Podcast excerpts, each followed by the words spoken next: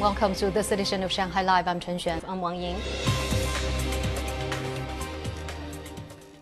Wishing Star Park, the World of Disney store and Blue Sky Boulevard at Shanghai Disney Resort reopened today. Many visitors turned up despite strict pandemic control protocols. Song Wenjing has more. At 8 o'clock in the morning, Blue Sky Boulevard reopened. Visitors were required to show their health code, negative PCR test result within 72 hours, and pass a temperature check to enter. They also needed to scan the venue code of each place they entered. The World of Disney store opened one hour later. Some people were spotted with large shopping bags, but they were required to keep one meter apart from others while waiting to pay for their souvenirs.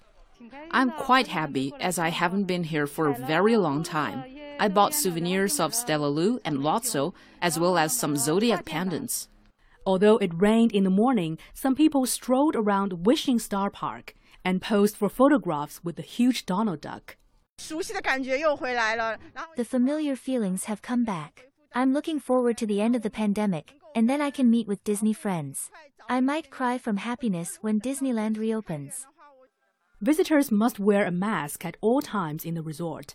Shanghai Disneyland, Disneytown, and its two hotels remain closed until further notice. Song Jing, Shanghai Live.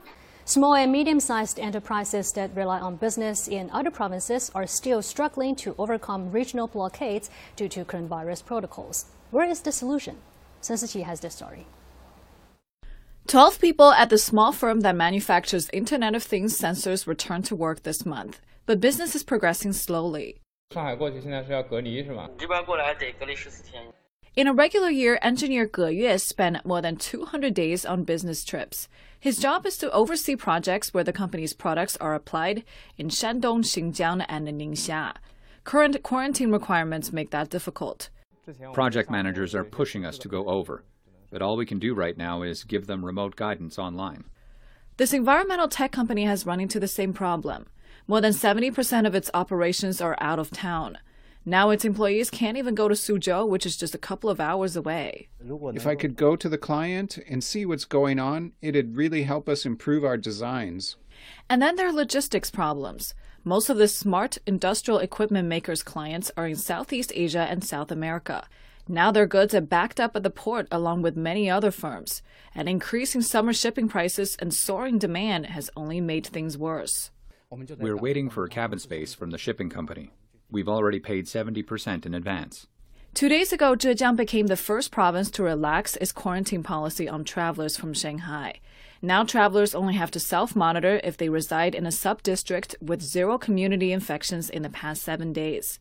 If your sub district did have a community infection in the past week, Shanghai residents going to Zhejiang still need to quarantine for seven days and self monitor for an additional week. Sun Siqi, Live. The 19th Shangri-La Dialogue opened today in Singapore after two years suspension due to the COVID-19 pandemic. The meeting is mainly focused on security in the Asia-Pacific region. Lei Shuran has more. The three-day summit will hold seven plenary sessions, two ministerial roundtable meetings, and three simultaneous special sessions for delegates from more than 40 countries or regions to exchange views on regional and global security issues. Senior defense ministers from Southeast Asia and the wider Asia region, Europe, North America, and the Middle East are also expected to attend and speak at the dialogue. Chinese Defense Minister Wei Fenghe and U.S. Defense Secretary Lloyd Austin met in person for the first time today. According to the agenda, Minister Wei will address a plenary session and is expected to introduce China's policy, principles, and actions on safeguarding true multilateralism, regional peace, and building a shared future for humanity. The Chinese and Japanese defense ministers will also hold talks during the meeting. Japanese Prime Minister Fumio Kishida will deliver a keynote speech. According to Japanese media, Kishida will stress the significance of bolstering cooperation on maritime security. In addition, South Korea, the US, and Japan will hold a trilateral defense ministers meeting to exchange views on the recent situation on the Korean peninsula. Lei Shuran, Live.